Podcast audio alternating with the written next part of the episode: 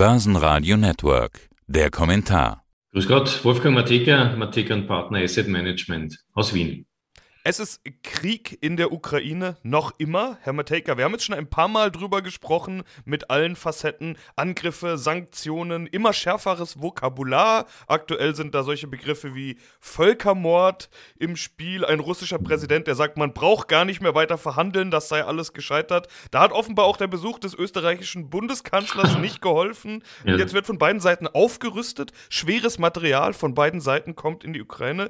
Herr Matejka, es sieht nicht so aus, als wäre dieser Krieg jetzt dann schnell vorbei? Oder haben Sie da einen hoffnungsvolleren Ansatz? Nein, ich, ich glaube nicht. Ich, ich, glaube, dass es um, um bestimmte Landgewinne gibt, die abzusichern Pflicht zu sein dürften. Und da geht es wahrscheinlich um den Zugang zum Schwarzen Meer. Die Hoffnung besteht, dass es sich um die Zone von der Krim bis in die Richtung Donetsk handelt. Sollte es die ganze Schwarzmeerküste sein, dann wird es wirklich schlimm, weil dann ist Odessa auch die nächste Mariupol-Situation.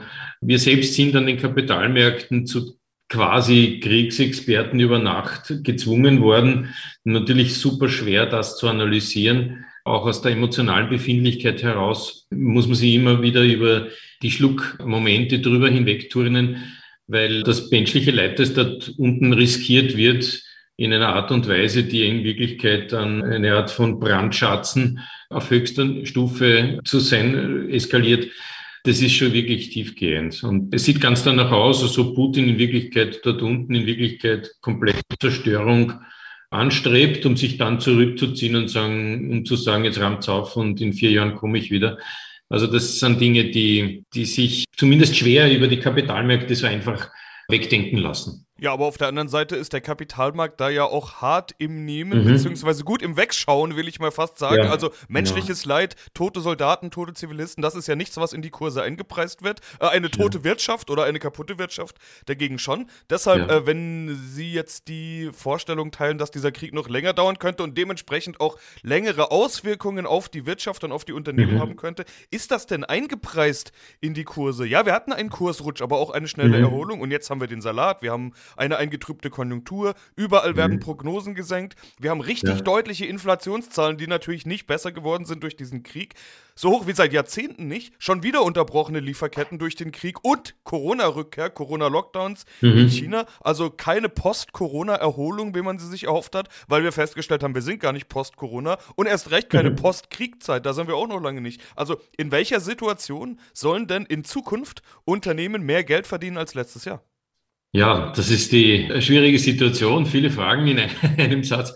Zuerst ist einmal die Awareness der Kapitalmärkte gegenüber der Ukraine äh, und dem Russland natürlich eine unterschiedlich distanzierte. Die Staaten in Europa, die an diese Situation teils durch Flüchtlinge, teils durch direkte Exposures in den Wirtschaftsregionen betroffen sind, die spielen das natürlich oder spüren das ganz anders als der große Kapitalmarktfreund am Globus, die USA, die halt über den Globus, über den Atlantik immer drüber hinwegblicken und das Ganze durchaus wissentlich, aber doch aus der Distanz heraus bewerten können. Daher wird es eben immer wieder auch von den Kapitalmärkten als zumindest gegessen, verarbeitet etc. wahrgenommen. Warum? Weil der große Investor oder der große generelle Anleger auf der Welt noch immer der Amerikaner ist. Und der hat diese Distanz ein wenig mehr als der Europäer.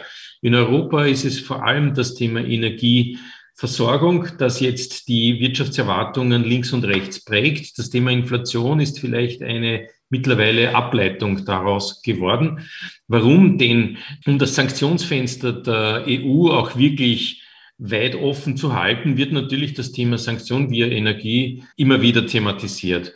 Nur da ist die Frage, ob man sich nicht das Bein abschneidet, auf dem man steht, nur um jemanden anderen zu treffen. Und diesbezüglich ist es insbesondere das Gas, das Erdgas, das vor allem den zentraleuropäischen Bereich zunehmend äh, Kopfe bereitet. Und man darf eines nicht vergessen, bestimmte Industrien sind am Erhalt dieser Gasversorgung eigentlich zwingend ausgerichtet. Ein Glasschmelzer wenn es dem das Gas abdrehst, dann hat er ein Riesenproblem, weil das stockt in seinen gesamten Prozessen und er kann fast am Ende wieder diese Prozesse erneuern, denn sonst ist die Firma nicht mehr betriebsfähig danach. Zement ähnlich angeblich.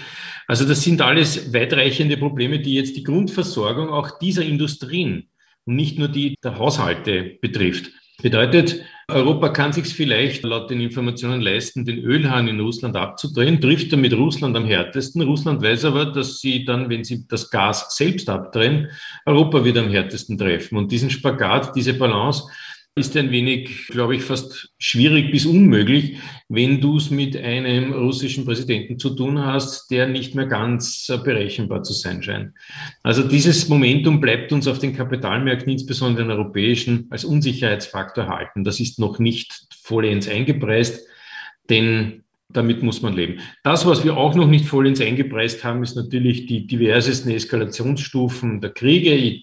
Atom ist gerade ein wenig in den Hintergrund geraten, aber es poppt gerade das Thema Chemiewaffen wieder auf, was natürlich die Emotionen und damit den Druck auf potenzielle neue Sanktionen wieder erhöht.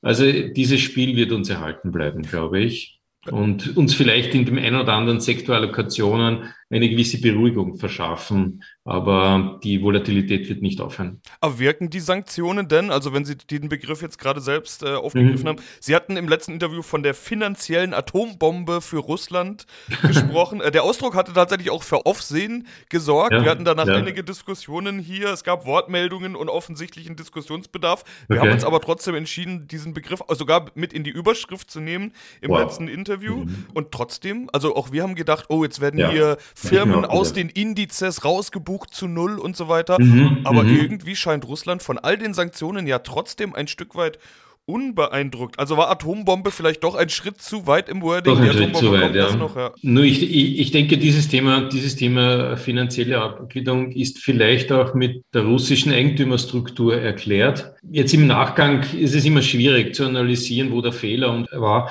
Aber wahrscheinlich wäre es klug gewesen, die Oligarchen mehr als Hilfskräfte bei der Kommunikation in Richtung Putin einzusetzen und nicht pauschal zu bestrafen. Jetzt gehe ich mal davon aus, dass die Intelligence der Geheimdienste global eigentlich eine gute ist und daher in diese Richtung auch gedacht wurde und das Verhalten von Abramowitsch gegenüber Putin und diese Versuche der Verhandlungsfähigkeit haben das möglicherweise ohnehin bestätigt. Aber die Erwartungshaltung, dass wenn die Börsen geschlossen werden und auch die Finanzströme abgeschnitten werden, dass jetzt Russland sich zwangsweise in Richtung eine Verstaatlichung und oder eine Annäherung zu China bewegen muss, die ist nicht eingetreten oder zumindest noch nicht eingetreten, das muss man sagen.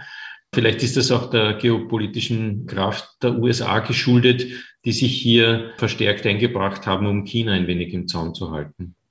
Ja, die Ultima Ratio wäre wohl dieses Energieembargo, über das Sie vorhin ja auch schon kurz gesprochen ja, haben. Da, also, äh, das Dingen, würde ich mir nicht wünschen. Ja, Gas mhm. ist ja das Thema, äh, wo sich vor allen Dingen auch Deutschland und Österreich jetzt etwas dagegen stellen. Das würde dann Rezession bedeuten. Da sind sich ja, ja alle einig, ja. äh, aber das würde eben Russland auch wehtun. Sie haben ja selbst schon gesagt, es gibt ja auch das umgekehrte Szenario. Also auch Russland könnte ja zur Erkenntnis kommen, na gut, jetzt wollen die unsere Kohle genau. nicht mehr, vielleicht auch unser Öl nicht mehr, dann gibt es auch kein Gas mehr. Punkt. Also man muss sich ja damit auseinandersetzen müssen. Äh, wir beide müssen die Entscheidung zum Glück nicht treffen, aber wir müssten damit umgehen, wenn es denn soweit mhm. wäre. Also ist das ein ja. Szenario, das Sie irgendwie mit einfließen lassen? Sind Sie da ja. vorbereitet? Ja, natürlich. Das wahrscheinlichste nächste Szenario wird sein, dass die EU das Öl nicht mehr aus Russland in dieser Kraft importieren wird. Warum? Weil Öl ist leichter transportierbar als Gas, weil da gibt's halt viel mehr Tanker als äh, bei LNG und auch viel mehr Möglichkeiten, das Öl zu landen quasi in den jeweiligen Häfen. Das wird allerdings Russland auch nicht unbeantwortet lassen. Und das heißt, die jeweilige Balance der Schmerzen wird da wieder aufgerufen werden. Und dann wird Russland wahrscheinlich den nächsten Schritt sagen, hey cool, wenn du mir das Öl sperrst, dann sperre ich dir das Gas, ist mir auch schon egal. Das trifft dann Europa, insbesondere Deutschland und Österreich, aufgrund dessen, dass wir eben von den Gasterminals auch dank der deutschen langsamen Administrationspolitik weil, abgeschnitten sind, weil in Deutschland gibt es ja das Gesetz schon seit über zwei Jahren äh, und Brunsbüttel und Wilhelmshaven sind schon seit damals als LNG-Terminals fixiert gewesen, aber umgesetzt wurde da noch nichts. Und das muss halt jetzt blitzartig passieren und so ein Terminal, auch wenn es technisch angeblich sehr einfach ist, weil es nur eine Aufwärme- und Abkühlstation sein soll, aber das muss in der Infrastruktur passen und das dauert halt ein, zwei Jahre, bis so etwas steht. Die Zeit hat man, sagen wir so, die Zeit ist man abhängig. Was man an Sicht dessen natürlich machen kann, es sind zwei Dinge. Auf der einen Seite muss man planen, dass sich diese Situation jetzt nicht über Nacht lösen wird, indem man wieder freundlich mit Russland in den Abenduntergang tanzt. Das wird nicht mehr passieren. Man weiß, dass sich dieser Partner als unberechenbar erwiesen hat und diesbezüglich wird man sich langfristig neu ausrichten. Diese Ausrichtung wird zwar kurzfristig vielleicht äh, Probleme beschaffen, aber langfristig muss es in die Richtung gehen, dass uns das Gas erhalten bleibt, denn dieser Rohstoff wird sich nicht substituieren lassen. So gesehen wird die darunterliegende Industrie versorgt werden müssen durch eben LNG-Terminals und auch Pipelines, die aus Ländern kommen, die diese Terminals jetzt schon besitzen und daher die Versorgung aufrechterhalten äh, können. Und dann wird es welche geben, die das bauen müssen. Man braucht Pipelines, man braucht Terminals, man braucht de facto Ingenieurskunst, Anlagebauer, die alles das schaffen. Das heißt, in diesem Sektor, zusätzlich zu den Alternatives natürlich, aber in diesem Sektor wird gerade ein ziemlicher Investitionsballon aufgeblasen, der einige Branchen und Unternehmen auch äh, im Auftragsstand happy machen wird. Wie positionieren Sie sich ganz generell? Also man muss ja irgendwie dabei sein. Wir haben gesehen, wie schnell mhm. auch wieder 1000, 2000, 3000 Punkte gemacht werden können in den größeren Indizes. Auf Fingerschnips, also im ersten Moment sah es ja so ähnlich aus wie nach Corona. Steil mhm. runter, dann V wieder hoch. Okay, es ging jetzt ja. nicht ganz V wieder hoch, aber äh, die Unsicherheit ist vielleicht auch nochmal ein bisschen größer, weil jederzeit es irgendwie schlimmer eskalieren könnte. Richtig, ja. Äh, auf der anderen Seite dann könnte es dementsprechend auch ganz schnell wieder runtergehen. Das heißt, wer voll dabei ist, der würde voll mit nach unten gehen. Wer nicht dabei ist, der ist nach oben nicht dabei. Also ganz schwierige Situation. Wie begegnen Sie dem? Ja, ja, das, das hält uns, das hält uns in Wirklichkeit in Atem, aber auch im Geiste wach. Wir müssen aktiv sein. Also das aktive Management ist natürlich seit Monaten massiv gefordert, aber das ist auch gut so.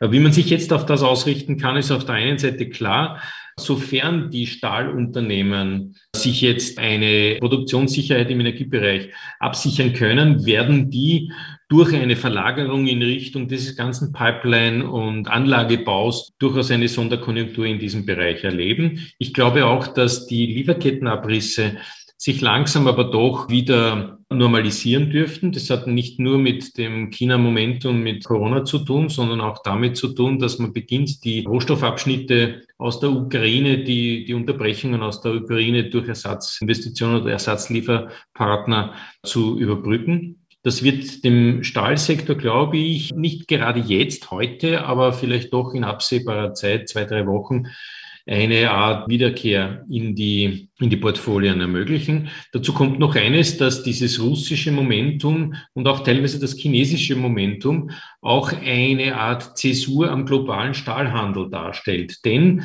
früher war es ja durchaus so, dass sehr viel Stahl auch aus Russland, China und auch aus der Türkei in Richtung Europa gekommen sind, sprich weil es billiger war und die Qualitätsansprüche auch den europäischen Normen mehr und mehr entsprochen haben. Das dürfte jetzt unterbrochen sein und zwar für länger bedeutet, dass sich die europäische Stahlkonjunktur durchaus ungefährdeter erholen kann, als sie es noch in der Vergangenheit konnte. Also das ist ein Sektor, den man extrem unter Beobachtung stellen sollte. Ein anderer Sektor, der jetzt gerade läuft und auch weiter laufen wird, ist der gesamte Transportbereich. Hier gilt es vor allem das Thema Schifffahrtswesen und sonstige diesen zuarbeitende Industrien äh, zu beobachten und zu beachten. Na klar ist derzeit LNG und LNG Transportation im Vordergrund jeder Aufmerksamkeit. Es kommt aber dahinter gleich das Öl- und Tankerwesen, das derzeit eigentlich sehr stark eigentlich eine, einen positiven Prospekt genießt. Und auch teilweise die, diese Kohle- und Nahrungsmittelproblematiken, die wir zu fassen haben, die werden demnächst auch durch längere, aber auch sichere Transportwege wahrscheinlich ersetzt werden. Also das Thema Schifffahrt ist grundsätzlich eines, das derzeit sehr spannend ist. Was dazu kommt, ist das ganze Rohstoffbild, das sich vielleicht auf andere Regionen am Globus verlagert, Australien zum Beispiel, Südamerika auf der anderen Seite, die jetzt diesbezüglich halt nicht nur durch das Thema Lithium, Tralala, sondern auch durch die Garantie der Rohstoffe, die Sicherheit, Eisenerz zu bekommen und oder Kohle zu bekommen, wenn man sie überhaupt noch will, geprägt sind. Das ist etwas, was meiner Ansicht nach auch länger tragen wird. Und am Ende, also wirklich, da, da sind wir schon in der Perspektive davor, aber am Ende muss man die Ukraine wieder aufbauen. Da gibt es jetzt angeblich Schäden von 270 Milliarden Dollar bereits, die man, wie man das kalkuliert, I don't know, aber da gibt es sicher Satellitenprogramme, die das können der Bau und die ganze verwandte Industrie, die wird danach boomen ohne Ende. Also das glaube ich wird kein Ende nehmen, so wie man früher gesagt hat, 15 Prozent aller Kräne der Welt stehen in Dubai. Das wird halt dann äh, sich in die Ukraine verlagern, wenn, knock on wood, der Krieg bald beendet ist und in irgendeiner Art und Weise ein dauerhafter Frieden daraus ableitbar sein wird. In anderen Branchen bin ich da eher noch skeptisch.